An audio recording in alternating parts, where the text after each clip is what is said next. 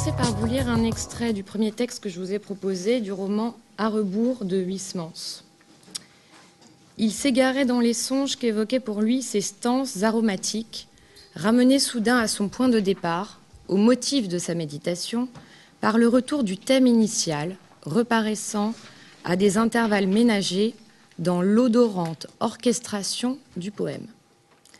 L'esthète décadent des Esseintes se livre ici à une de ces expériences esthétiques limites qui consiste à composer tout à la fois un poème, un tableau vivant et une œuvre musicale, à partir de la confection somme toute anarchique, non pas tant d'un parfum que d'une histoire olfactive dont les personnages et les ambiances naissent de l'accord ou du désaccord d'odeurs successives et finalement confondues en un chaos, producteur d'une nouvelle nature, je cite, pas vraie et charmante, toute paradoxale.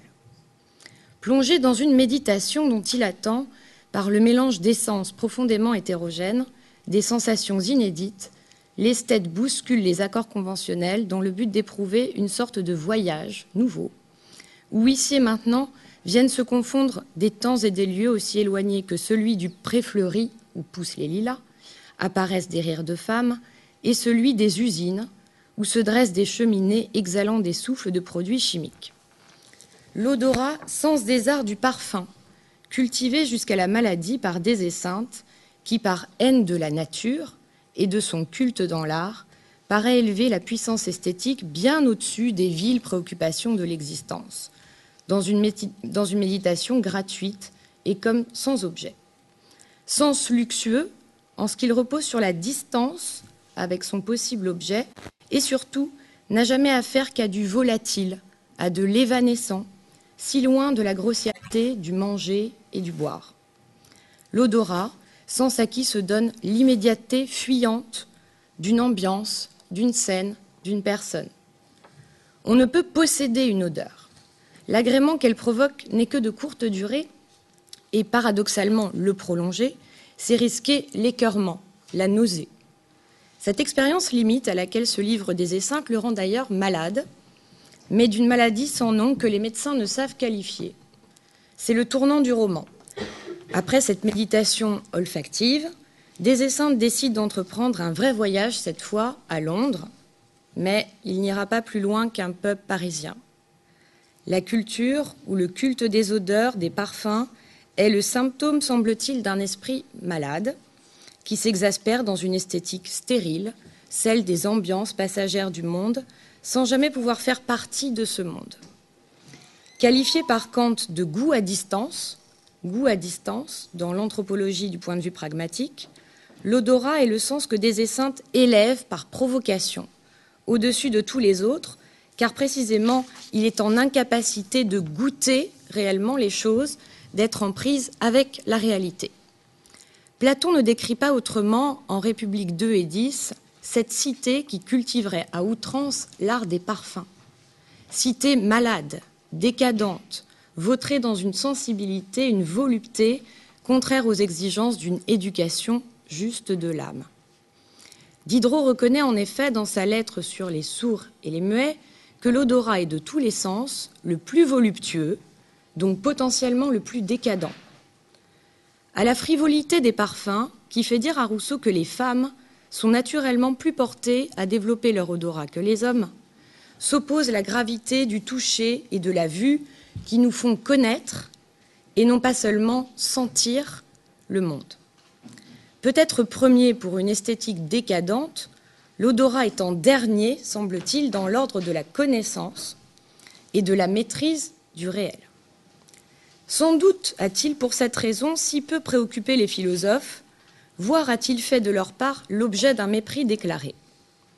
Si Condillac, dans son traité des sensations, commence par accorder à sa statue fictive le sens de l'odorat, qui, dans l'odeur de la rose, puis d'autres fleurs, paraît en mesure à lui seul de faire naître toutes les idées, ce n'est jamais qu'au service d'une démonstration qui vise à établir un empirisme radical si le sens le plus éloigné de la connaissance, comme Condillac semble le soutenir lui-même, peut, en vertu d'un mécanisme complexe d'association et d'engendrement, produire l'ensemble de nos idées a fortiori, la réunion des cinq sens est-elle absolument suffisante à engendrer toutes nos connaissances, sans que l'on ait besoin de supposer pour cela une quelconque inéité des idées. L'odorat, bien que premier sens accordé à la statue dans le traité des sensations de Condillac, n'a aucune réelle primauté sur les autres et même le fait d'en faire le premier des sens de la statue peut être interprété comme une inversion rhétorique qui repose sur l'admission de son caractère subalterne. Rousseau, au livre 2 de l'Émile, dont je vous ai donné un extrait, étudie un à un chacun des sens pour déterminer la manière la plus appropriée de le développer et de le cultiver dans l'éducation d'Émile, et il n'examine l'odorat dernier. Là encore, l'odorat paraît être un sens inférieur, je reviendrai sur ce texte dans un moment, mais notons déjà qu'il est, selon Rousseau, plus développé chez les sauvages, qui n'ont pas besoin de chiens pour chasser, car ils se servent de chiens à eux-mêmes. Développer son odorat, c'est donc d'une certaine manière faire le chien.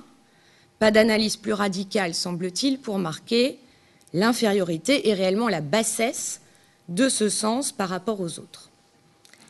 À la lecture du titre de mon exposé, l'odorat sens inférieur, on pourrait se dire que ce sens, classiquement présenté comme inférieur, mériterait d'être réhabilité et que d'inférieur, il se révélerait et se relèverait, au terme de ma démonstration, égal, voire supérieur aux autres, en vertu d'un retournement dialectique dont il semble qu'en philosophie, nous ayons le secret.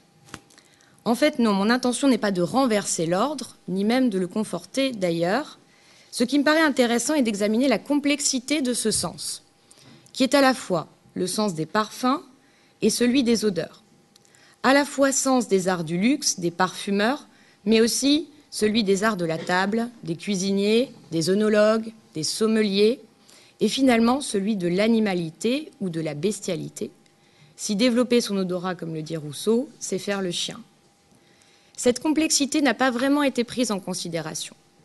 Quand sous ces deux aspects, luxueux et animal, et pour cette double raison, sensibilité frivole et sauvagerie, la plupart des philosophes avaient les meilleures raisons du monde d'envisager l'odorat comme non philosophique.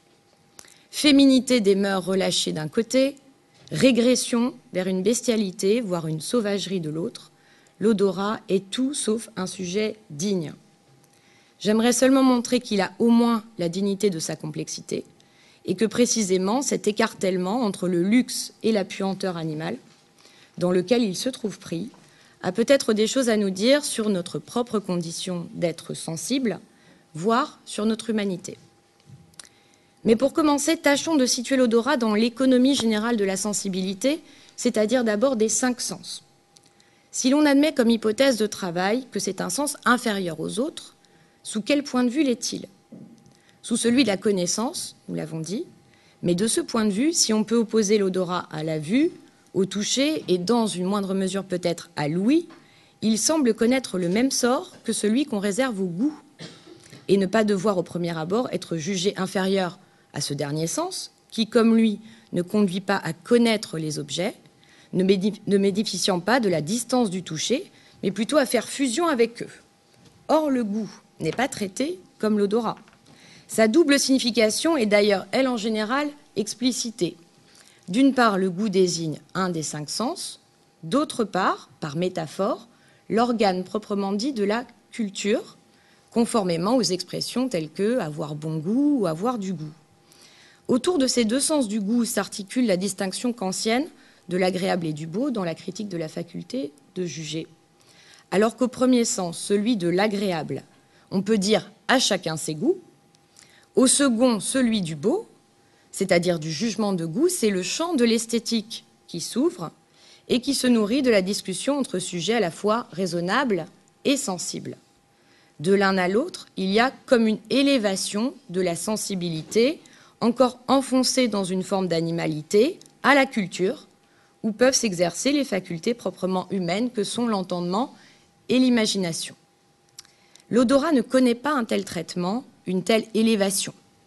La raison la plus immédiate en est qu'il semble ne pas constituer un sens à part, et donc ne pas pouvoir être développé, cultivé à part. L'odorat n'est souvent présenté en effet que comme l'appendice ou l'auxiliaire d'un autre, sans lequel il ne serait rien. Et justement, l'odorat ne semble jamais être que l'appendice du goût. Goût à distance, dit Kant, forme de sentinelle du goût, selon Rousseau, qui écrit que l'odorat est au goût ce que la vue est au toucher. L'odorat est au goût ce que la vue est au toucher, c'est-à-dire qu'il a pour fonction principale de prévenir par l'odeur de la saveur possible des aliments. Mais l'analogie proposée par Rousseau a des limites. Le toucher et la vue ne fonctionnent pas systématiquement ensemble, comme le montre par exemple la lettre sur les aveugles de Diderot. L'aveugle de naissance compense par le toucher la déficience de la vue. Il n'a pas besoin de voir pour savoir, il est d'ailleurs excellent géomètre, alors que goûter un plat est impossible sans l'exercice de l'odorat. L'odorat fait bien plus que prévenir des saveurs, il participe à leur perception de manière décisive, alors que bien sûr, il n'est pas nécessaire de voir pour toucher. L'odorat est paradoxalement un sens à part, car il est le seul, semble-t-il, à ne pouvoir être saisi à part d'un autre le goût. Et dans ce couple goût-odorat, dont on ne trouve pas d'exemple parmi les cinq sens, pas d'autres exemples parmi les cinq sens, il semble que le goût soit le pôle dominant. On sent pour goûter, selon le texte de Rousseau, et les œnologues ne seraient pas d'un autre avis. L'odorat n'aurait de fonction que subalterne, ordonnée à celle du goût. Cependant, les données de la physiologie démentent cette analyse. Le système olfactif n'est que partiellement coordonné au système gustatif et à son autonomie propre. Goût et odorat empruntent des voies nerveuses différentes. Plus, ce n'est pas en réalité le goût qui se prolongerait en odorat ou l'odorat qui, préviendrait le goût, des mets avariés par exemple, ce qui est, notons-le, aussi sa fonction et qui n'est pas moindre, mais l'odorat qui détermine directement une grande partie des saveurs gustatives. Les neurones de la muqueuse olfactive, qui sont situés dans la cavité nasale, sont en effet beaucoup plus sensibles que les neurones gustatifs. Certes, nous n'avons pas l'impression de sentir lorsque nous mangeons, savourons un plat ou un vin, mais c'est bien ce que nous faisons. L'expérience de l'anosmie, c'est-à-dire de la perte de l'usage de l'odorat, qui peut survenir lors d'une sinusite chronique, par exemple, rend ce fait manifeste au plus haut point. Certes, les papilles gustatives peuvent continuer d'exercer leur fonction, mais l'insipidité générale des aliments n'en est pas moins réelle. L'anosmie s'accompagne généralement de l'agueusie, c'est-à-dire de la perte du goût. On constate d'ailleurs que l'anosmie fait perdre l'appétit lui-même. La raison en est simple. Il y a deux manières d'exercer son odorat, par voie nasale et par voie rétronasale, c'est-à-dire par l'excitation des récepteurs olfactifs du nez par des molécules dégagées lors de la, dégustation ou de la déglutition, cette dernière voie déterminant une bonne partie des saveurs. Les papilles gustatives ou encore les bourgeons du goût sur la langue ne nous font percevoir que les cinq saveurs primaires, le sucré, la mer, le salé, l'acide et le glutamate. Mais quand nous parlons d'un goût de réglisse, de menthe ou d'anis, c'est en réalité l'odorat qui nous les fait percevoir par voie rétronasale. Nous percevons alors non pas véritablement des odeurs, ni à proprement parler des goûts, mais plutôt des arômes. Privés d'odorat, nous ne percevons plus les arômes. Et un monde sans arômes est un monde largement insipide, qui n'éveille plus l'appétit ou les appétits, qui ne fait plus envie, comme on dit. On regrette que Diderot, qui propose au début de sa lettre sur les sourds et les muets la fiction d'un monde où chacun ne posséderait qu'un seul sens, n'ait pas poussé l'expérience de pensée jusqu'à tenter de décrire un monde uniquement fait d'odeur. Ou encore, n'est pas étudié l'anosmique, c'est-à-dire celui qui est privé de l'odorat, comme il traite de l'aveugle dans la lettre sur les aveugles, qui est à l'usage de ceux qui voient. À quoi aurait ressemblé un discours sur les anosmiques, à l'usage de ceux qui sentent, si, par l'hypothèse de l'absence d'un sens, on peut mettre en évidence et isoler ce qui, dans notre expérience courante, est dû, sans qu'on s'en rende compte, à l'usage de ce sens. Dirigeant le goût en silence, sans se faire remarquer, l'odorat n'en est pas l'appendice, mais le maître ou le gardien. Si l'on peut imaginer un monde très riche en sensations qui ne se donnerait qu'à l'odorat, on ne peut en, imaginer un qui ne se donnerait qu'au goût, ou alors, paradoxalement, ce serait un monde totalement insipide, largement insipide. Si l'odorat est irréductible au goût, le goût, de son côté, reste dépendant de l'odorat. Alors pourquoi cette dissolution de l'odorat dans le goût chez la plupart des philosophes, alors que le premier jouit d'une autonomie que l'on ne peut accorder au second? Sans doute d'abord parce que l'odorat est en effet un sens archaïque, peut-être plus que tous les autres, qui est marqueur de notre animalité. Dernier pour la philosophie, premier pour notre animalité, qui n'a pourtant en elle-même rien de sauvage. On se plaît ainsi à croire que si l'odorat est chez l'homme moins développé que chez d'autres espèces animales, alors qu'il est le plus développé des cinq sens chez tous les mammifères, c'est à la faveur du développement de la vue, sens intellectuel par excellence, et qui fait notre supériorité, que Freud, dans le malaise dans la culture, dont je vous ai donné un court extrait, interprète dans le passage à la station verticale. S'arracher aux stimulations olfactives, essentiellement sexuelles, c'est produire une mise à distance toute visuelle qui littéralement nous élève et nous fait accéder à la culture. Certes, l'odorat est chez les mammifères le sens majeur puisqu'il entre de manière déterminante dans la sélection, la détection de nourriture, en particulier dans l'identification des proies. Il faut aussi souligner sa fonction décisive dans la reproduction, puisqu'il commande l'identification du partenaire et l'excitation sexuelle. Cette fonction est particulièrement manifeste chez les mammifères, par la sécrétion de substances odorantes avant l'accouplement, mais plus encore chez les insectes, par exemple chez la femelle papillon bombix, sur laquelle on a découvert et identifié en 1959 la première substance à laquelle on a donné le nom de phéromone, substance chimique détectable souvent à longue distance chez les individus d'une même espèce et acteur central de la communication animale. On sait que les insectes dits sociaux communiquent presque exclusivement par l'échange de ces substances chimiques, captées par des récepteurs spécifiques. L'activité d'une ruche ou d'une fourmilière est tout entière commandée par la sécrétion de phéromones, que l'on classe en divers types selon leurs fonctions, nutritives et de pistage, c'est l'indication d'un lieu où se trouve la nourriture, marqueur de territoire et bien sûr sexuel. Nutrition et sexualité, telles sont apparemment les premières fonctions de l'odorat. Alors le développement de la vue nous aurait-il réellement élevé au-dessus des odeurs, odeurs de nourriture et effluves sexuels? Notons que l'odorat humain n'est pas si faible qu'on le dit. On pourrait tout aussi bien marquer la faiblesse de l'ouïe chez l'homme par rapport à d'autres animaux, comme les dauphins ou les souris, dont nous sommes incapables d'entendre la plupart des signaux acoustiques. Et pourtant, personne ne songe à insister sur la débilité de l'ouïe, la faiblesse de l'ouïe. L'ouïe est incontestablement un sens noble, sens esthétique, sans discussion possible, sens de la musique. Or, l'odorat n'est pas moins développé chez l'homme que l'ouïe en comparaison avec les autres animaux. Un parfumeur entraîné peut distinguer jusqu'à 300 produits par le nez, identifier chacun des composants de ces 300 produits. Et comme le montre le texte d'Aristote que je vous ai proposé, il y a bien une spécificité de l'odorat humain qui le distingue de l'odorat des autres animaux. Alors si vous voulez bien, je vais lire le texte, hein, page 2 du dossier pédagogique, et qui est extrait donc petit traité d'histoire naturelle d'Aristote. Une première espèce d'odeur correspond aux saveurs, comme nous l'avons dit, et elles contiennent par accident l'agréable et le désagréable. En effet, ce sont des affections de la faculté nutritive. Et quand nous avons de l'appétit, leurs odeurs sont agréables, alors qu'elles ne le sont pas pour ceux qui sont repus et ne désirent plus rien, pas plus qu'elles ne sont agréables à ceux qui n'apprécient pas la nourriture qui se dégage de ces odeurs. Ainsi, ces odeurs, comme nous le disions, contiennent par accident l'agréable et le désagréable, c'est pourquoi leur perception est commune à tous les animaux. Les autres odeurs, quant à elles, sont agréables en soi, comme par exemple celles des fleurs. Elles n'invitent en effet à la nourriture ni peu ni prou et ne contribuent en rien à l'appétit, mais produisent plutôt l'effet contraire, car le mot de Stratis, raillant Euripide, est vrai quand vous faites cuire des lentilles, n'y versez pas de parfum. De fait, ceux qui mêlent de telles essences aux boissons font violence au plaisir par l'habitude, jusqu'à ce que cet agrément, provoqué par deux sensations, finisse sembler provenir d'une seule.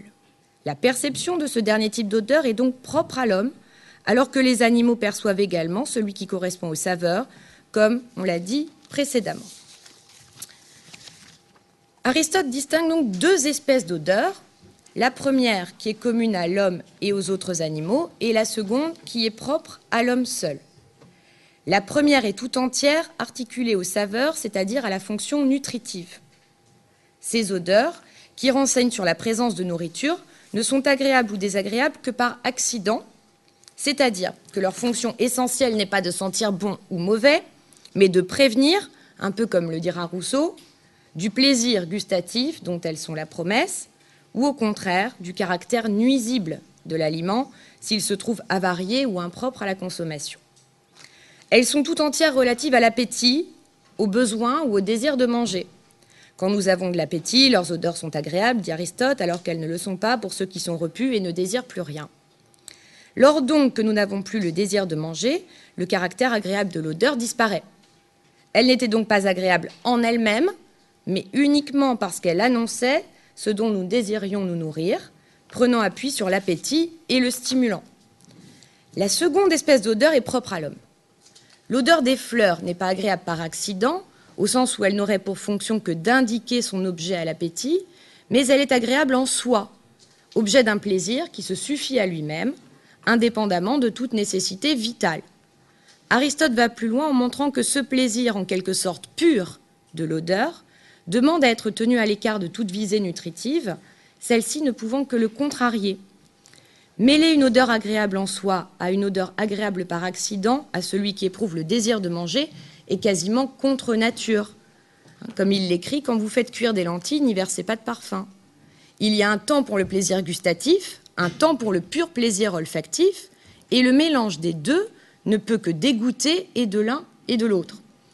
Apprécier le parfum d'une personne n'est certainement pas désirer en faire l'assaisonnement fétiche de ses plats. L'irréductibilité de l'odorat au goût n'est pas seulement physiologique, elle a en même temps une implication forte sur la différence anthropologique, l'affranchissement proprement humain, lisible dans le plaisir, à l'égard de la nécessité vitale. Mais nul besoin de rupture, selon les termes d'Aristote, entre l'animalité des odeurs et l'humanité des parfums. C'est en continuité avec ce que nous partageons avec les autres animaux qu'émerge ou se développe notre spécificité. Il y a donc bien dans l'odorat lui-même quelque chose qui l'élève au-dessus de la simple nécessité vitale. Et s'il est bien difficile de le faire apparaître comme un sens plus faible que les autres, il semble à présent tout aussi délicat de le décrire comme un sens purement animal. Ce n'est pas son animalité qui repousse ou rebute, mais peut-être son articulation étroite et nécessaire avec le plaisir, certes innocent quand il s'agit de se plaire à l'odeur d'une fleur, mais plus coupable quand il se porte vers les choses de l'amour. Il faut tenir l'odorat en respect comme on tient en respect une source d'excitation dangereuse pour les bonnes mœurs. Quand Rousseau, en une phrase, fait valoir son rôle dans l'amour, nombreux sont les poètes ou les romanciers à avoir explicité sa puissance dans le désir amoureux. Je cite un extrait du texte de Rousseau que je vous ai proposé. Il a dans l'amour des effets assez connus. Le doux parfum d'un cabinet de toilette, cabinet de toilette étant la pièce où les femmes prennent soin d'elles, d'accord N'est pas un piège aussi faible qu'on pense, et je ne sais s'il faut féliciter ou plaindre l'homme sage et peu sensible que l'odeur des fleurs que sa maîtresse a sur le sein ne fit jamais palpiter. Fin de citation. Que notre désir amoureux puisse être en grande partie causé par l'odeur de l'autre n'est pas facile à accepter. Car nous sommes alors dans une passivité totale, semble-t-il, ne maîtrisant absolument pas l'effet de l'odeur sur notre esprit, incapable même parfois de la nommer, cette odeur, et toujours hors d'état de dire pourquoi elle nous affecte autant. Sens du plaisir et de l'affectivité, plus encore que du besoin animal, l'odorat ne, saurait passer pour le sens à partir duquel pourrait se développer un plaisir esthétique réellement pur. Et puis, l'amour semble être bien autre chose que cela. Tenir l'odorat en respect, c'est à la fois tenir la sexualité en respect et refuser que nos rapports à l'autre soient réductibles à des échanges d'ordre chimique. Il est un fait que les phéromones ne peuvent à proprement parler être considérés comme des odeurs. Nous ne sentirons jamais ce que sent la femelle Bombix, même si la molécule est identifiée, elle ne sent rien pour nous. Et si dans la séduction amoureuse, il est possible que nous secrétions sans le savoir et échangions entre nous des substances analogues à ces phéromones, il est probable que la plupart d'entre elles restent inodores pour nous. Paradoxe. L'odorat, ou plutôt les neurones olfactifs, percevraient ces molécules qui joueraient un rôle important dans nos rapports à autrui, mais sans que nous les percevions consciemment. Des odeurs en quelque sorte inodores. L'admettre, ce serait véritablement reconnaître qu'il y a dans nos conduites une large part de mécanismes corporels non conscients, infrarationnels et néanmoins déterminants. L'odorat vient ainsi bousculer notre représentation de, nous-mêmes comme d'être rationnels, capables de volonté, esprit avant d'être corps. C'est moins l'abaissement animal que nous risquons en le développant que la prise de conscience que nous nous ignorons nous-mêmes qui menace en faisant droit à ces puissances. L'homme semble bien être autre chose qu'un ensemble de sécrétions, de diffusion et de circulation de molécules chimiques. Mais c'est aussi le plaisir, par trop coupable, qu'il conduit à désirer prendre, qui menace dans l'odorat. Le héros du roman Le Parfum de Patrick Juskind est l'exemple type de cette menace. La puissance du parfum sur le désir sexuel risque de déborder jusqu'à produire des monstres, tels ce Jean-Baptiste Grenouille, qui cherche à produire le plus grand parfum du monde, assemblage de ceux des 24 vierges qu'il a pour cela tués, dans la quête folle d'un parfum qui maîtriserait le cœur des hommes. L'hédonisme intrinsèque de l'odorat ne peut conduire qu'à l'art des parfumeurs, qui certes ne sont pas tous des Jean-Baptiste Grenouille, mais qui proposent bien aux clients de quoi développer leur puissance de séduction, que cela soit plus ou moins avoué. Mais le parfum, même s'il peut troubler, éveiller ou stimuler le désir, procède d'un artifice acceptable, dans la mesure justement où il fait taire l'odeur corporelle. Car c'est elle qui, dans un degré supposément élevé de civilisation et de culture, paraît devoir être le moins sensible possible pour les autres. Déodorant de plus en plus efficace, parfum qui remplace l'odeur naturelle du corps, la culture du sentir bon ne s'articule pas tant à un culte du plaisir charnel qu'elle n'est au service d'une morale que Nietzsche aurait appelée ascétique, fondée sur un idéal de maîtrise, voire de censure du corps et de ses manifestations, de ses expressions organiques. L'idéal d'un corps désincarné, sans intériorité organique, sans effluve ni sécrétion. Un corps propre, au sens premier du terme, sans débordement, aseptisé et constant. Il faudrait s'interroger sur ce culte de la maîtrise des odeurs corporelles. Le pire en société est de ne pouvoir retenir ces odeurs qui rendent manifeste une intériorité organique incontrôlée, signe d'un défaut de maîtrise de soi, de ses désirs et de ses affects, et de ce qui nous déborde, déborde et transpire, comme ces excrétions ou flatulences par lesquelles le corps dans son irréductible vitalité, faite de flux et de reflux, littéralement s'exprime. Puer, voilà la grande menace. Je note au passage que le mot putain vient du latin putere qui signifie puer. Les odeurs corporelles ne sont pas toutes agréables aux autres, mais ce n'est pas tant le caractère désagréable de l'odeur qui dérange que ce que sa manifestation exprime d'absence de contrôle de soi, de son corps, qui se lâche impoliment. L'idéal serait de ne plus rien sentir d'autre que son parfum ou son déodorant. Une société sans odeur corporelle, où le règne du parfum marquerait la maîtrise enfin conquise de l'esprit sur le corps, qui de son côté, malgré tout, continue d'exister et semble ne pas pouvoir se plier à cette propreté sans odeur ou à l'exigence d'un sentir bon standardisé. L'odorat est donc un sens distendu dans l'effort de couvrir les effluves organiques sans jamais pouvoir les réduire car on sait que si le parfum peut masquer les odeurs, il ne s'y substitue jamais complètement. On sent, c'est un fait. Voyez la double signification de l'expression.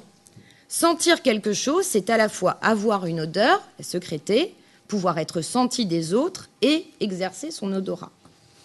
Jean-Baptiste Grenouille, donc le héros du roman Le Parfum, est un monstre, d'abord parce qu'il est lui-même dénué de toute odeur corporelle il ne sent rien, ce qui rend d'ailleurs sa nourrice folle, et c'est pour cela sans doute que son odorat est si exceptionnellement développé, sa propre odeur ne faisant pas écran à la multiplicité de toutes les autres. Or, il faut se souvenir, si c'est possible, que chaque individu a une odeur propre, la sienne, une sorte de marqueur ou de signature de son individualité et de son identité, et qu'il n'y a pas deux individus semblables de ce point de vue. Cela fait de l'odorat réellement un sens à part. Peut-on en effet dire la même chose des autres sens? Que le sujet qui sent puisse être lui-même senti, c'est-à-dire vu, touché, entendu, voire goûté, soit. Mais là, c'est différent, puisque le sujet qui exerce le sens constitue en même temps lui-même un sensible unique, une odeur qui fait son individualité. Et ce sensible est son corps même et non une perception extérieure de ce corps. C'est son corps qui produit matériellement l'odeur, alors qu'on ne peut pas dire que c'est son corps qui produit l'image que les autres voient ou touchent. On pourrait rapprocher en ce sens l'odeur d'une personne de sa voix, qui est également un marqueur sensible de l'individualité, sensible et indissociablement affectif. Allons plus loin. Alors que nous pouvons nous voir dans un miroir, nous toucher, nous entendre, même nous goûter, pourquoi pas, nous ne pouvons jamais connaître notre odeur propre, elle n'est que pour les autres. Certes, nous percevons nos propres bonnes ou mauvaises odeurs, mais notre odeur, celle qui signe notre individualité, nous ne pourrons jamais la sentir. L'odorat nous fait d'emblée exister pour les autres. Là semblent aussi résider les limites de la connaissance de soi. Si nos rapports chimiques à autrui nous échappent pour la plupart, ce qui nous échappe d'abord est notre propre odeur, alors même qu'elle n'est pas une caractéristique accidentelle, mais qu'elle est porteuse de notre caractère unique. Ce qui nous est le plus propre est à la fois ce qui nous échappe et constitue notre rapport originaire à autrui. Nous sommes loin d'une bestialité définitivement exclue de la culture. L'odorat est en effet le premier sens que développe le fœtus dans le ventre maternel. Il inhale en permanence le liquide amniotique qu'il n'ingurgite que très peu. Et l'on sait que ces premières odeurs déterminent l'attention immédiate que le nouveau-né va porter à l'odeur de sa mère en se tournant instinctivement vers son sein à la naissance. La première figure de l'autre, son premier mode de manifestation, est une odeur, reconnaissable entre toutes. Alors, certes, c'est animal, directement lié aux fonctions de survie, mais c'est indissociablement symbolique. Car si la mémoire olfactive humaine est encore largement inexplorée par la science, il est un fait que l'altérité elle-même est d'abord une question d'odeur, qui fait de l'odorat, osons le dire, un des sens majeurs de la culture. Si les neuroscientifiques cherchent à déterminer les sympathies et les antipathies spontanées à partir des effluves odorantes, en général non consciemment perçues, le semblable est d'abord reconnu car son odeur est tolérée ou tolérable. Par l'odorat se fait le partage le plus spontané entre le propre et le sale, distinction qui structure fondamentalement les représentations symboliques propres à une culture, opérateur d'identification, d'inclusion et d'exclusion. La puanteur est rejetée comme un indice manifeste de la saleté, alors même que d'une culture à l'autre, elle peut changer de valeur et ne plus être perçue comme désagréable, signe d'impureté, mais au contraire comme agréable. Comme l'écrit Kant, la saleté paraît moins éveiller le dégoût par ce qu'elle a de rebutant pour les yeux et la langue que par la mauvaise odeur qu'elle paraît supposer. C'est ainsi que le sauvage, le non civilisé, fut pendant très longtemps caractérisé par le caractère souvent insupportable de ces odeurs, conçues comme signe de bestialité ou même d'immondice. Ceux qui développent le plus leur odorat, ces fameux sauvages dont parle Rousseau, sont aussi ceux qui sentent le plus mauvais. D'une manière générale, le racisme passe souvent par une discrimination par l'odorat. Buffon écrit tout naturellement, dans Histoire naturelle générale et particulière, que les nègres de l'Angola, je cite, sentent si mauvais lorsqu'ils sont échauffés que l'air des endroits par où ils sont passés en est infecté pendant plus d'un quart d'heure. Le thème de la puanteur juive constitue un lieu commun et nourrit le discours antisémite depuis le Moyen Âge. Le rejet de l'autre part et se sert de la qualification d'une mauvaise odeur, attachée, vissée à son corps, signe d'une nature, d'un donné indépassable, qui le définit essentiellement au double sens de l'essence, comme nature profonde et comme liquide, odorant d'un corps. Son odeur, c'est tout lui. Identification et discrimination du soi et du non-soi, l'odorat porte ainsi à accepter ses propres odeurs corporelles comme tolérables, alors qu'on ne supportera pas celles de l'autre, non parce qu'elles sentent plus mauvais, mais parce qu'elles sont de l'autre. On est aussi prêt, inversement, à aimer l'odeur de celui qu'on aime, alors même que sans cet amour, elle nous serait insupportable. Trouble, désir, attachement, gêne, répulsion ou dégoût, par l'odorat passe le rapport affectif à l'altérité et la constitution des contours d'un soi ou d'un nous. Largement déterminé par les normes culturelles du propre et du sale, du pur et de l'impur, il les façonne aussi lui-même, en ce qu'il est essentiellement le sens du rapport à l'autre, puisqu'il comporte une structure de réciprocité originaire. Être capable de sentir, c'est toujours déjà avoir soi-même une odeur pour autrui, sauf dans la fiction du parfum, où cette réciprocité est rompue, puisque le héros n'a pas d'odeur. L'odorat n'est donc pas d'abord chez l'homme, comme on pouvait le penser, le sens de la nutrition et du désir sexuel, ou du moins s'il l'est, c'est d'abord parce qu'il est un sens symbolique, le sens de l'autre, et que les premières odeurs que nous percevons et auxquelles nous nous habituons sont celles des corps humains qui nous entourent. Ainsi, l'odeur d'un plat est agréable car médiatisée par le rapport à l'autre, qui, dans le lien culturel, a intégré cette odeur comme bonne. Comme l'écrit Rousseau, je cite, Les goûts des uns, devenus par leur manière de vivre si différents des goûts des autres, doivent leur faire porter des jugements bien opposés des saveurs et par conséquent des odeurs qui les annoncent. Si nous, ne pouvions, si pouvons identifier notre propre odeur, nous ne pouvons davantage identifier ces odeurs qui sont propres à notre culture. Ce n'est que dans la distance et la différence culturelle que l'odeur de l'autre, c'est-à-dire l'autre tout court, apparaît. Pour les Japonais, paraît-il, les, Européens sentent extrêmement fort. Et bien sûr, nous croyons que nous, les Européens, ne dégageons pas d'odeur particulière, que nous ne sentons rien, précisément parce que c'est la nôtre. Encore une fois, nous ne nous sentons pas nous-mêmes. L'odorat est le sens de la différence. Vous vous souvenez que l'on refusait a priori à l'odorat ce que l'on accordait au goût, qui, selon un usage métaphorique du terme, devenait le sens de la culture dans la critique de la faculté de juger de Kant. Mais il est grand temps de porter attention à ces expressions nombreuses et variées de la langue, où l'on traite métaphoriquement de l'odorat, comme du sens du rapport à autrui, et donc premier sens peut-être de la culture. Il est fréquent de dire de quelqu'un qu'on le sent ou qu'on ne le sent pas, voire qu'on ne peut pas le sentir, le blairer, le piffrer, qu'on l'a dans le nez. Plus que l'expression d'une antipathie ou d'une sympathie spontanée, la métaphore de l'odorat vient désigner une forme d'intuition première de l'identité de l'autre, qui précède tout raisonnement et qui peut s'avérer exact. En général, d'ailleurs, lorsqu'on emploie ce genre d'expression, on n'est pas prêt à dire vraiment pourquoi on sent l'autre ou non. On admet faire confiance à une intuitivité qui se passe de discours et de justification. Avoir du nez ou encore du flair, c'est être doté d'un sens qui certes n'est pas le bon sens, mais une capacité d'identifier immédiatement la nature, la valeur d'une situation ou d'une personne, sans avoir besoin d'en voir, d'en savoir plus ou d'en entendre davantage. L'odorat semble bien être en nous la trace d'un instinct informé par la relation symbolique à l'autre. Dans l'odeur de l'autre, il y a encore une fois quelque chose qui distingue radicalement l'odorat du goût. Je vous propose de lire le texte de Kant qui est extrait donc de l'anthropologie du point de vue pragmatique et qui est le texte numéro 4 du dossier pédagogique. L'odorat est une sorte de goût à distance. Les autres sont contraints de participer, bon gré, mal gré, à ce plaisir. Et c'est pourquoi, contraire à la liberté, il est moins social que le goût. Quand il goûte, le convive peut choisir les bouteilles et les plats de son gré sans que les autres soient forcés de partager ce plaisir. La saleté paraît moins éveiller le dégoût par ce qu'elle a de rebutant pour les yeux et la langue que par la mauvaise odeur qu'elle paraît supposer.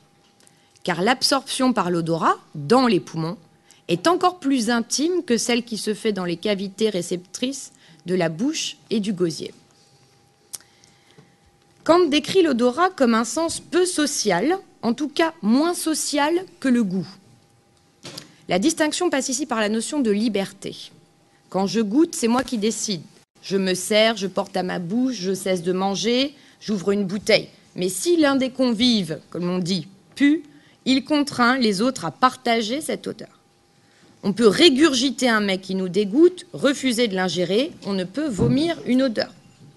Il semble que par l'odorat, je sois envahi sans qu'on me demande mon avis, par l'intimité organique de l'autre, qu'il y ait une intrusion en moi de l'intériorité du corps de l'autre, et que je ne puisse mettre à distance ce que littéralement l'autre me fait.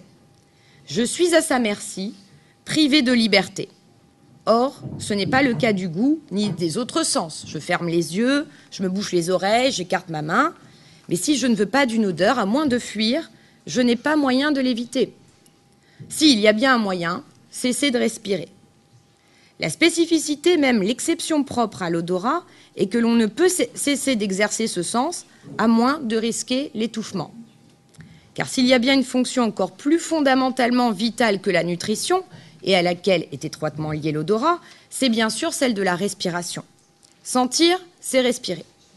Sens originaire donc de la vie même, notre vie d'humain, contraint de faire avec les autres, au même titre que de respirer. Alors, je ne pense pas que la remarque que je vais faire soit décisive, mais je vous laisse y réfléchir pour en reparler lors de la discussion peut-être. Vous avez sans doute vous-même remarqué que nous n'avons qu'un seul mot en français, sentir, pour désigner à la fois la sensibilité en général et l'exercice spécifique d'un des cinq sens, l'odorat. Les Anglais, eux, sont plus clairs. Ils ont deux mots au lieu d'un, to feel, qui correspond à notre sensibilité générique, et to smell, qui désigne l'exercice de l'odorat. Est-ce là un pur accident de la langue? Certainement pas. Faut-il pour autant conclure que l'odorat, en tant qu'espèce, serait révélateur de tout le genre? Que l'on ne saurait pas mieux ce que signifie sentir en général qu'en étudiant l'odorat? Je me garderai bien de trancher cette question maintenant. Nous commençons à voir en tout cas que dans l'odorat sont concentrées quelques-unes des tensions majeures qui font notre rapport au monde et à autrui.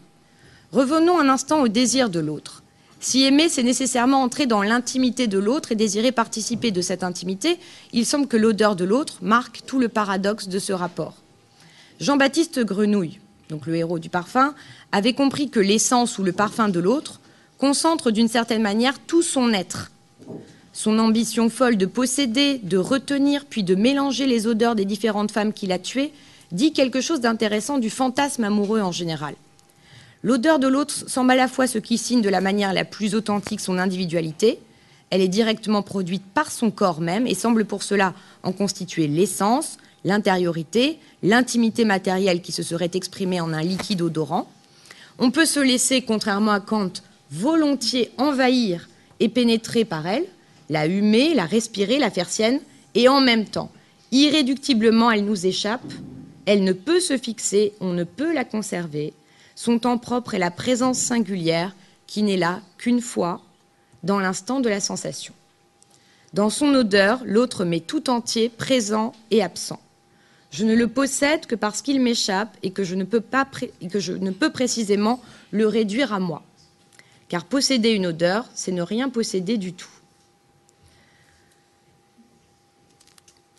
Certes, le temps propre de toute sensation est le présent de la rencontre avec l'objet, mais dans le cas de l'odorat, l'objet même est problématique. Certes, je sens un corps, mais à proprement parler, je sens des molécules volatiles, invisibles, sécrétées par ce corps, molécules qui se dissipent dans l'air, qui s'évanouissent rapidement. Ce peut être ce même corps que je touche et que je vois, mais ce n'est pas ce même corps que je sens. Ce sont des effluves que je ne verrai jamais. Alors, enfoncé d'une part dans une matérialité parfois dérangeante, qui livre euh, l'intériorité organique d'autrui, l'odorat paraît en même temps avoir pour objet non pas un ou des corps, mais quelque chose d'immatériel ou plutôt d'invisible. Il n'est pas sans intérêt de remarquer à ce propos que son objet est peut-être le plus éthéré des sensibles, celui qui se rapporte tout autant au corps qu'à l'esprit. On sait en effet le rôle des odeurs dans les cultes religieux. Dans nombre de cultures, il y a un usage sacré du parfum. Étymologiquement, le parfum signifie par la fumée. Il désigne ce qui vient de la fumée et qui part en fumée. La fumigation de l'encens, par exemple, dans les cultures orientales, est comprise comme une mise en relation de l'homme avec le ciel, avec les dieux. Déjà, le culte des dieux chez les Grecs, qui passait par le sacrifice et la cuisson en plein air d'animaux, visait à offrir aux dieux les fumées des viandes, car à des êtres immortels ne pouvait convenir de nourriture carnée ou solide, ils se repaissaient de la bonne odeur, du bon fumet des offrandes. C'étaient des viandes qui finalement étaient cuites pour produire un agréable en soi, si l'on reprend la typologie d'Aristote, destinées non au goût mais au seul odorat des dieux. Les techniques d'embaumement des Égyptiens marquaient également la liaison entre l'ici et l'au-delà, garantissant la continuité du voyage de l'un à l'autre par les odeurs. Alors pourquoi cette religiosité du parfum? L'on voit en tout cas ici porter au plus haut point l'écartèlement dont je parlais pour commencer, l'odorat entre la chair et le caractère éthéré de l'invisible. Moins qu'un écartèlement, il semble qu'il soit plutôt une sorte de moyen terme entre les deux, intermédiaire entre la matière et l'esprit, en vertu de son invisibilité qui l'associe au divin et aussi de son ubiquité qui, par diffusion, produit la présence réelle d'un invisible. C'est ainsi que l'on peut enfin en venir à l'assertion majeure du texte de Rousseau que je vous ai proposé, l'odorat est le sens de l'imagination. Formule assez surprenante si l'on admet qu'il se développe à proportion de la sauvagerie. Il y a là un paradoxe qui ne tient pas seulement à la manière de penser de Rousseau, qui, on le sait, cultive le paradoxe comme outil de conceptualisation philosophique. L'imagination, faculté intermédiaire entre le corps et l'esprit, arrimée à la sensibilité et en même temps faculté de se porter vers l'absence, de rendre présent l'absent, de donner sensibilité et vie à ce qui n'est pas là, ici et maintenant, par des images. Dans sa spécificité humaine, l'odorat, tel que défini par Aristote, est en effet le sens dont la puissance évocatrice et suggestive est la plus forte. Sentir l'odeur des fleurs ne procurerait pas ce plaisir pur et sans finalité autre que lui-même s'il ne suscitait l'activité de l'imagination. Certes, on ne peut que difficilement reproduire par l'imagination une odeur. Le souvenir de l'odeur est particulièrement difficile à fixer et à renouveler dans une sensation actuelle. Alors que la vue, l'ouïe et même le goût peuvent donner lieu à des images mentales auxquelles il est possible de se complaire en l'absence de l'objet. Mais alors en quoi l'odorat pourrait-il être le sens de l'imagination? On a du mal à faire revivre une odeur en image, il y a même là une forme d'impossibilité. On peut se souvenir d'une personne, se souvenir de l'attachement qu'on avait à son odeur, mais cette odeur même, il semble qu'elle soit définitivement perdue. Encore une fois, on ne peut fixer et conserver une odeur. Pourtant, si l'odeur est retrouvée dans la sensation, il ne fait pas de doute qu'on la reconnaisse immédiatement. La mémoire des odeurs est extrêmement développée, alors même qu'on ne peut se souvenir en l'absence de l'objet de son odeur, qu'on ne peut la faire renaître du souvenir seul.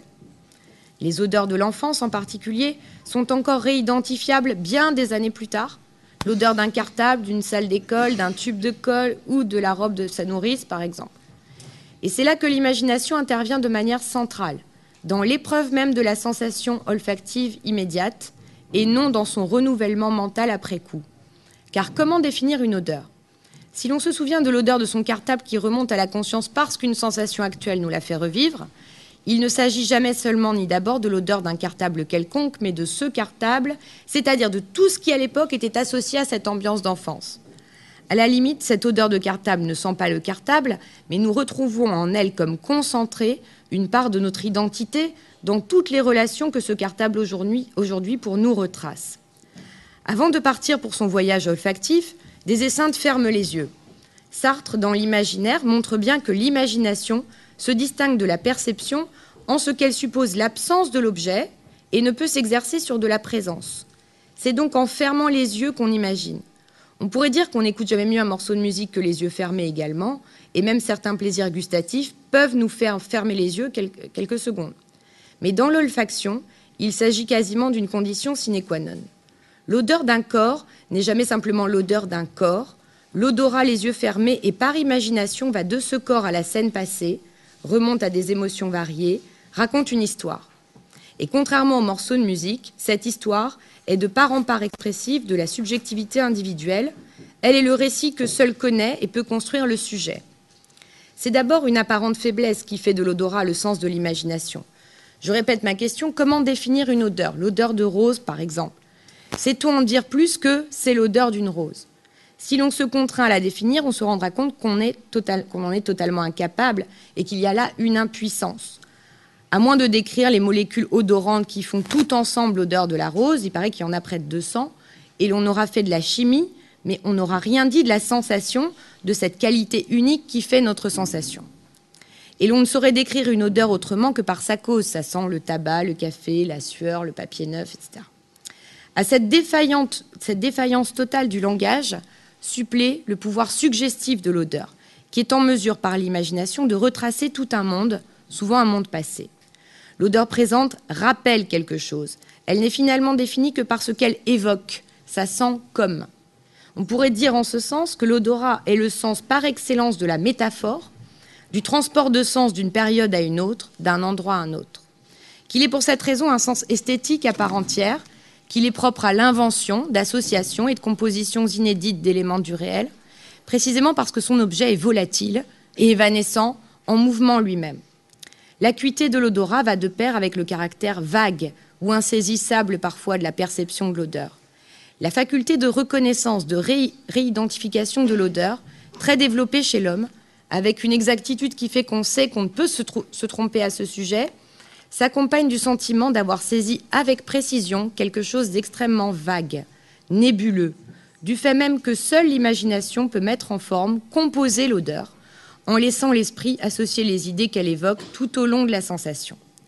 Il y a dans l'odeur un devenir, une forme de narration, à même la sensation, et qui est propre à la sensation, non seconde par rapport à elle. L'odorat est littéralement le sens qui inspire, le sens de l'inspiration. On est bien loin, semble-t-il, au terme de cette analyse, de l'idée que développer son odorat, c'est faire le chien. Constitutif au plus près du rapport à l'autre de notre individualité affective et de notre histoire de sujet sentant et senti, on n'a pas besoin de réhabiliter l'odorat, mais seulement de se rendre attentif à ses implications si différentes de la vie fétale, ancrée dans la chair, à notre condition de sujet conscient, qui, pour être présent aux choses, doivent être capables de s'en absenter et parfois de les taire ou de les faire taire par le parfum. Je conclurai en un mot. Il peut sembler que l'odorat soit plutôt un sujet littéraire que philosophique, que la pureté exigeante du concept soit ici compromise par la sensibilité littéraire que la littérature nous enseigne parfois autant, sinon mieux que les textes philosophiques eux-mêmes, ce qu'il en est de la teneur philosophique d'une notion, est peut-être une des leçons de l'odorat. Voilà, je vous remercie. Euh, en fait, euh, je crois que vous avez dit qu'une odeur, si on la sentait pas dès le début, elle était perdue.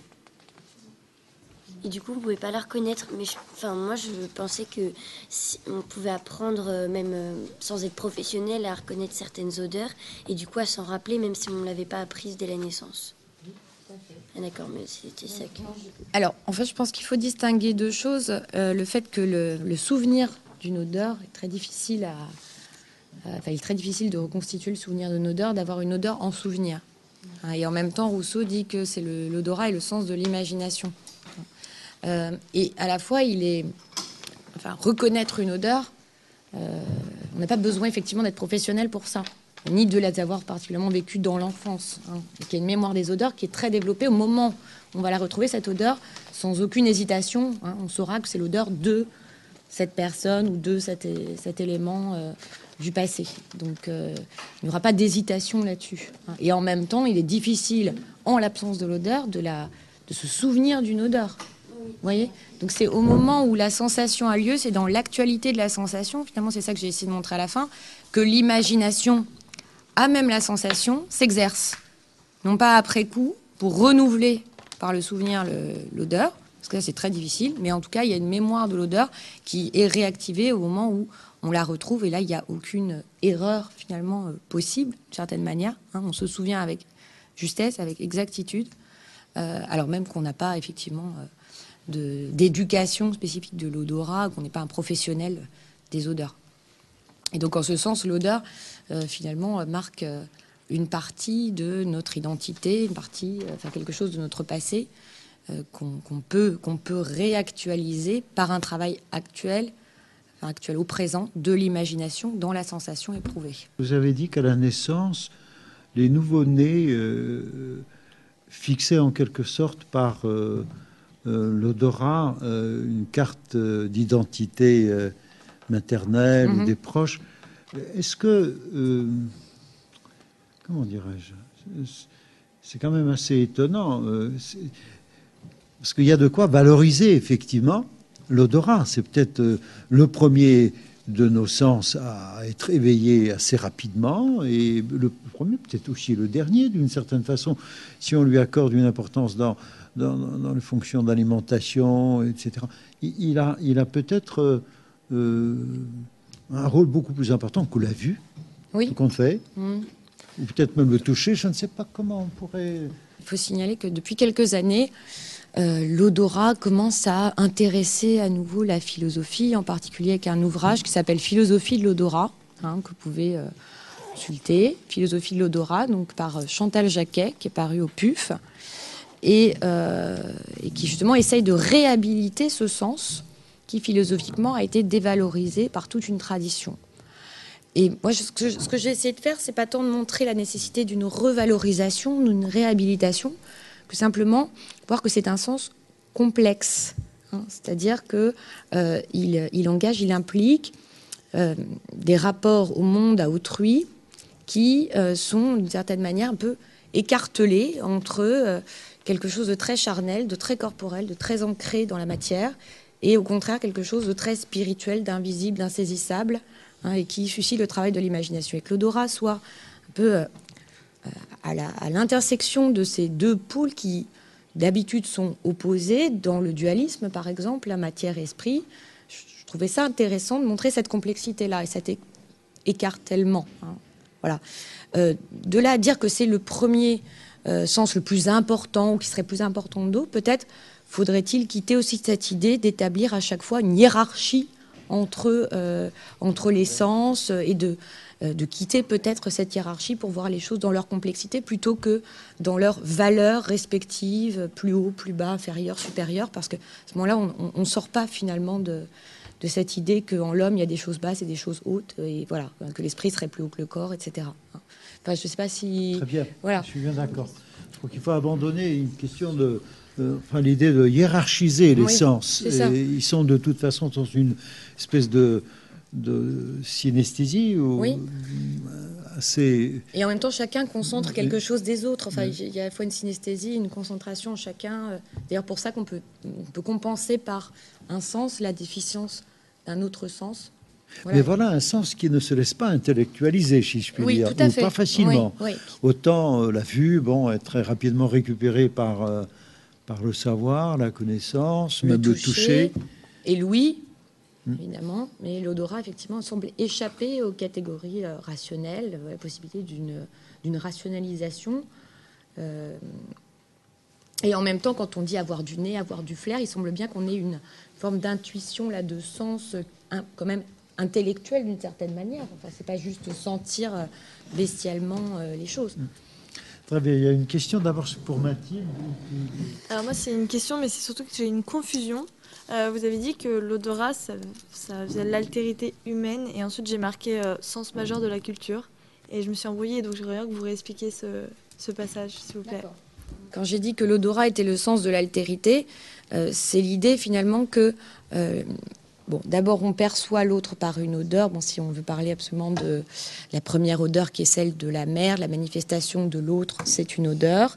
Euh, aussi que l'odorat intervient de manière décisive, me semble-t-il, dans l'identification, l'exclusion, l'inclusion de l'autre euh, dans, une culture. Enfin, on va discriminer hein, l'autre par son odeur. Donc, sens de l'altérité, parce qu'on ne sent pas sa propre odeur et sa propre odeur est sensible pour les autres, existe pour l'autre, et l'autre existe aussi pour nous euh, comme une odeur. Hein. avec cette réciprocité, finalement, on sent pour les autres, on sent les autres, qui me semble-t-il n'existe pas pour les autres sens. Et ensuite, donc, l'articulation est assez simple en fait entre l'idée d'altérité et l'idée de culture. Si c'est le sens de l'autre, c'est aussi le sens euh, du rapport symbolique à autrui et du coup euh, peut-être du, du, rapport culturel. Enfin, voilà. Je ne sais pas si c'était votre question. Oui L'odorat a été discriminé euh, depuis toujours par les philosophes ou... Discriminé, enfin, c'est pas vraiment discriminé, c'est juste que les philosophes n'en ont pas fait un, objet d'étude particulier, ils ne l'ont pas euh, euh, méprisé ou dévalorisé plus que ça, simplement ils n'en ont pas parlé. C'est voilà, enfin pas voilà, en général, comme dans les mille, hein, l'odorat, bon, c'est le sens examiné en dernier. Ça compte peu finalement pour, euh, pour l'humanité, enfin pour la définition de notre humanité, ça compte peu. Et ensuite, euh, comme je l'ai dit, bon, c'est vrai qu'on pourrait aussi euh, y lire l'idée que l'odorat, eh bien, manifeste notre animalité, notre bassesse, ce que nous devons à notre communauté d'une certaine manière avec les autres animaux et que la philosophie, la raison, enfin le développement de l'esprit euh, reviendrait à s'éloigner quand même et à s'élever au-dessus euh, de, de cet aspect-là. Moi, j'avais quelque chose à demander par rapport au parfum. Est-ce qu'il n'y a pas quelque chose d'assez paradoxal euh, par rapport au parfum? Puisque d'un côté, c'est un peu une mise à distance avec nous-mêmes, vu qu'on veut recouvrir nos odeurs enfin, naturelles et tout ça. En même temps, c'est quelque chose qui est assez, euh, enfin, assez intime et, qui, qui, est collé à notre peau. Donc, enfin, je voulais juste euh, savoir ce que vous en pensez. Je pense que ce qu'elle veut dire, c'est que d'un côté, euh, l'odeur met une mise à distance avec l'autre, mais d'un autre côté, c'est ce qui l'attire. Oui, le parfum. Mais en même temps, l'odeur, c'est ce qui aussi attire les personnes. Donc justement, le parfum, est-ce qu'il n'attirerait pas aussi les personnes comme euh, euh, dans le film Le Parfum, où à la fin, euh, voilà, tout le monde s'attire les uns les autres et du coup, le parfum n'a plus son rôle de mise à distance, non? Je ne sais pas. C'est une confusion. Vous voulez dire, est-ce que c'est le luxe d'un parfum qui va créer une distance sociale et économique ou est-ce que c'est une façon de se distinguer des autres parce qu'on se parfume comme personne d'autre. Euh, Mais je pense qu'il y a une construction, de toute façon, là, du, parfum, de ce qu'il symbolise, de ce qu'il signifie, comme euh, vous le disiez. Enfin, c'est il y a quand même une valeur sociale. Enfin, être parfumé, c'est aussi le signe d'une appartenance à une certaine catégorie sociale. On ne se parfume pas dans toutes les catégories sociales de la même manière non plus. Hein. Donc, mettre un certain parfum, en particulier un parfum lourd qui, diffuse beaucoup, euh, c'est d'une certaine manière euh, euh, affirmer une présence. Forte et que les autres soient bien au courant hein, qu'on est parfumé, que c'est tel parfum, etc. Donc, à la fois, c'est une manière de, euh, de se mettre à distance de l'autre. Hein. Le parfum fait une, sorte d'écran qui fait que euh, l'autre n'a pas accès à, l'individualité euh, propre de celui qui est parfumé, mais à cette espèce d'écran comme ça, un peu standardisé en même temps, qui est marqueur effectivement d'une appartenance culturelle. Alors ensuite, et, en ce double sens, effectivement, il masque et révèle. Voilà. Comment est-ce que ça s'inscrit dans notre programme de ah philosophie À quel type de dissertation À quel type d'exercice Comment peuvent-ils se servir rattacher un peu ces réflexions Parce que le programme, bon, il y a une, il y a, la notion de sujet, il y a la, notion de conscience, il y a, l'imagination. Peut-être pas pour non, il n'y a, pas l'imagination, je pense pas. Mais je pense que vous avez quand même matière et esprit à votre programme me semble-t-il. Tout à fait, tout à fait. D'ailleurs, nous aurons une leçon spécialement réservée à ça la semaine prochaine. Et euh, bah, par exemple, enfin surtout peut-être pour euh, la notion donc le couple, encore matière et esprit.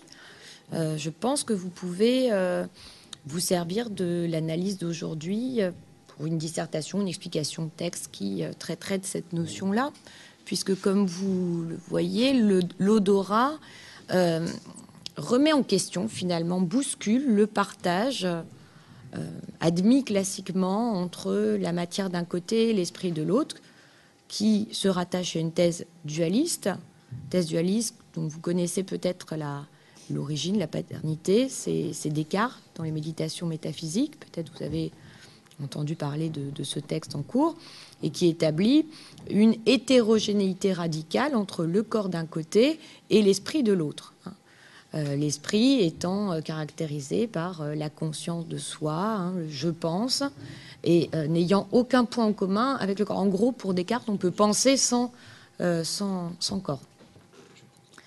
Donc ici, enfin, l'odorat montre qu'il est très difficile d'appliquer ces catégories dualistes, matière et esprit, en l'occurrence à ce sens puisqu'il est à la fois, et, c'est important de, souligner cet à la fois, cet en même temps, hein, il est à la fois euh, le sens qui euh, nous, nous, attache de manière irréductible à la matérialité, à quelque chose de très archaïque, voire d'animal, et en même temps le sens, on pourrait le dire, de la spiritualité, avec tout l'aspect religieux des parfums, religieux ou sacré des parfums, le fait que le, le parfum, même l'odeur, caractérise un invisible et en même temps est là partout, sans pouvoir être situé, un peu comme l'esprit, ou en tout cas une manifestation, une symbolisation de l'esprit.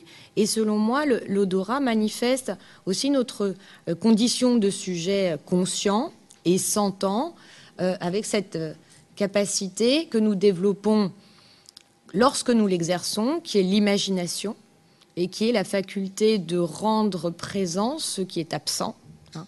Et finalement, le sujet conscient, c'est justement celui qui est toujours entre la présence et l'absence, qui peut s'absenter d'une situation par la conscience, hein, et qui n'est pas rivé à la pure immédiateté du besoin et du corps. Et me semble-t-il, l'odorat justement permet euh, d'articuler dans le sujet cette double dimension euh, corporelle ou matérielle et spirituelle. Il est peut-être le sens qui révèle justement cette double dimension et le caractère difficilement dissociable justement de ces deux aspects en l'homme. Je ne sais pas si, c'est... Tout à fait. Je, crois que nous avons une, une, espèce de vérification au ras du sensible, le plus sensible, le mm. plus presque sensuel. Je ne sais pas si on peut faire une différence entre sensibilité et sensualité. On a une espèce de, de preuve que euh, la séparation entre l'âme et le corps, c'est vraiment un principe de méthode et non pas de réalité. Euh, il, est, il, est, impensable que nous puissions ressentir quelque chose sans, sans, une certaine spiritualité mm. et, vice-versa. Il est peut-être même impossible, mais ça c'est un autre sujet. Euh, de penser ou d'être sans, euh, sans une, un ancrage corporel et sensible. Entendu sensible. Mm. Même si cette pensée devrait être un petit peu... même pour une pensée abstraite ou... Oui. Donc il y a là, vous, tenez un élément qui, qui permet de, euh, d'argumenter de façon critique contre le dualisme, contre la séparation, contre les points de vue très, très comment dirais-je, très idéologiques. Vous voyez, à un moment donné, par exemple, les partisans de la matière vont aller jusqu'à dire que tout est matériel, même l'esprit, ou alors euh, les partisans d'une certaine spiritualité vont dire que la matière ne tient pas non plus par elle-même. Alors contre ces, deux approches un peu extrêmes, vous avez à travers euh, cette réflexion sur le Dora quelque chose qui montre qu'il faut jouer finement l'articulation des deux. Voilà, puisque le Dora est à la fois donc le sens de l'imagination, d'une faculté qui euh, qui prend ses libertés à l'égard euh, de la situation euh, immédiate, du corps, etc. Et en même temps, c'est un, sens majeur de notre existence en tant qu'être vivant, puisque arrêter de sentir, d'exercer son odorat, c'est arrêter de respirer. Donc on a vraiment dans l'odorat ces deux aspects qui sont indissociables. Voilà peut-être la manière dont vous pouvez faire usage de, de cette euh, leçon. En tout cas, merci beaucoup pour ces précisions. Il y a une question. Euh, venez donc, s'il vous plaît, Laura. Euh, vous avez dit tout à l'heure que l'odorat, il y a l'odorat propre à l'homme et l'odorat propre aux animaux. Et je me demandais si pour les autres sens, c'était pareil, par exemple. Est-ce qu'il y avait une vue propre à l'homme ou des choses comme ça? Alors, il faut faire un peu attention à cette distinction qui, est, établie par Aristote.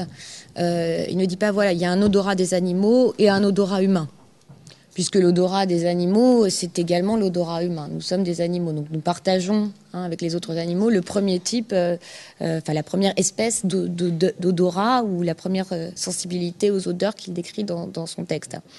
La différence qu'il établit n'est pas une différence, comment dire, euh, euh, physiologique d'abord. Hein. Bien sûr qu'il y a un exercice euh, des sens qui est à chaque fois spécifiquement humain, hein, que nous n'exerçons pas et nous n'avons pas la même acuité, le même développement de, nos sens hein, que les autres animaux. Il y a bien sûr une spécificité humaine, mais ce n'est pas une spécificité physiologique dont il parle. C'est vraiment l'usage du sens qui est différent pour l'homme, puisqu'il peut prendre un plaisir finalement sans autre finalité que lui-même à l'odeur, euh, ce dont les animaux font, enfin voilà, ce qui n'est pas le cas des, autres animaux. Euh, j'ai compris ça, mais en fait, je voulais savoir si c'était pareil pour les autres sens, par exemple, euh, pour l'utilité des autres sens. Est-ce que je pense en fait qu'on peut appliquer cette distinction aux, autres sens. Voilà, par exemple, la contemplation esthétique montre qu'on peut effectivement voir pour voir, pour le plaisir de ce qu'on voit. Hein. Et oui. S'agissant du toucher, euh, peut-être qu'on pourrait, euh, euh, à la limite, l'odeur comme la vue introduise toujours une certaine distance, ou suppose une distance. Je ne sais pas si on peut vraiment bien sentir dans une extrême proximité. Oui, peut-être. Sais rien. En tout cas, le toucher suppose une réciprocité. On ne peut pas toucher sans être touché. Il y a une réversibilité de, la sensation.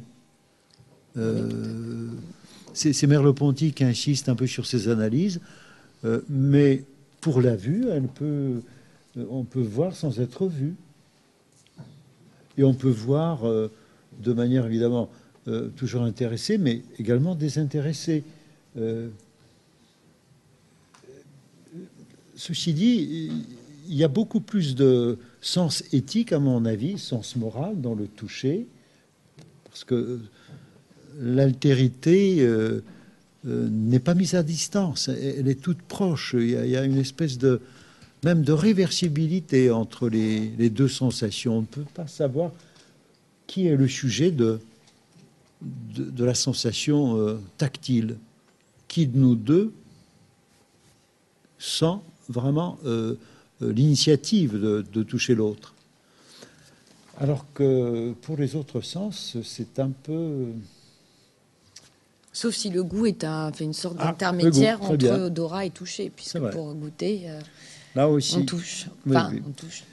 Euh, on, on Mais- éprouve d'ailleurs la sensation de, de- de plaisir euh, gustatif que lorsque euh, l'aliment est déjà euh, presque détruit dans son autonomie. Il, il est absorbé. Euh, oui, c'est vrai. Il y a encore cette spécificité du goût. Ce qui, d'une certaine manière, pourrait aussi élever l'odorat par rapport au goût, puisque euh, les, les dieux, par exemple, se, se repaissent, se nourrissent uniquement des odeurs, et justement, Ah c'est ce qui fait leur, euh, leur affranchissement à l'égard du corps, etc. Alors que le goût suppose le toucher.